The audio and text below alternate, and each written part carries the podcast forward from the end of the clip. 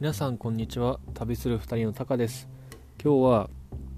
え、まあ、香港の隣隣にあるマカオという町に住んでる人と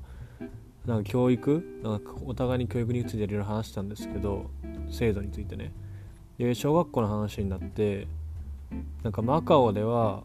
えー、小学校3年生ぐらいから、まあ、飛び級だったりもしくは留年っていうのが発生していると。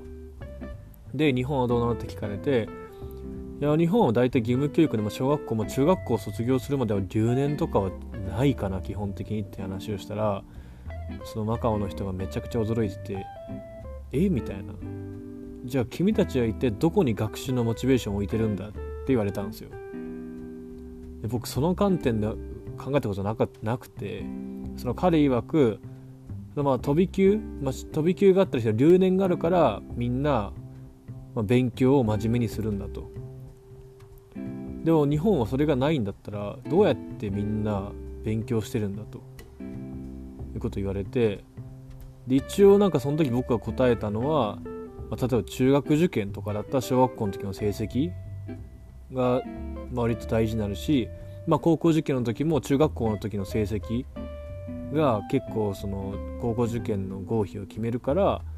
まあ、それでこう成績を落とさないようにみんな頑張るんだよみたいな話をしたんですけどなんか彼的にはいやでもな留年がないんだったらなんでみんな必死に勉強するんだろうみたいな。僕だったらあんまりしない気がするけどなはははっていう感じだったんだけどね。であと言われたのが留年がないってことはみんな何全体的に同じレベルがちゃんと上がってるってこと？みたいな。取りこぼしは一切ないってことなの？って言われて。うーんそれに関しては確かに取りこぼしは多分ないとは言い切れないと思うんだよね。もう自動的に進級するから。まあ、それに関しては多分ちゃんと飛び級とか留年がある方がその学力それぞれの個々の学力に応じて、まあ、いい学習環境を整えてあげられるような気もすると思った確かに。こう日本みたいにこうど、まあ、とにかく出席して学校に来てていれば、まあ、進級留年はないみたいな感じだとこう特にこう詰まってる子に関しては分かんないまま上に行っちゃうからそれでどんどんどんどん分かんないことが増えていって勉強嫌いになっちゃうんだろうなっていうのはその彼と話してる中で気づけたことでしたね。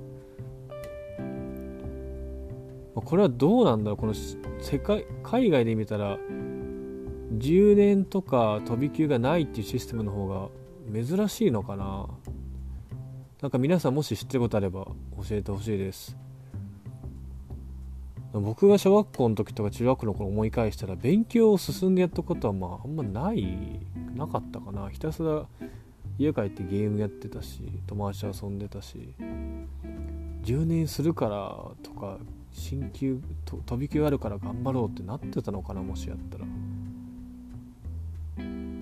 え全然想像もできないわ。まあということで今回はこれで終わります。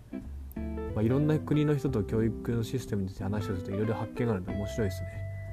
まあ、ぜひ皆様機会あったらいろんなこと話してみてください。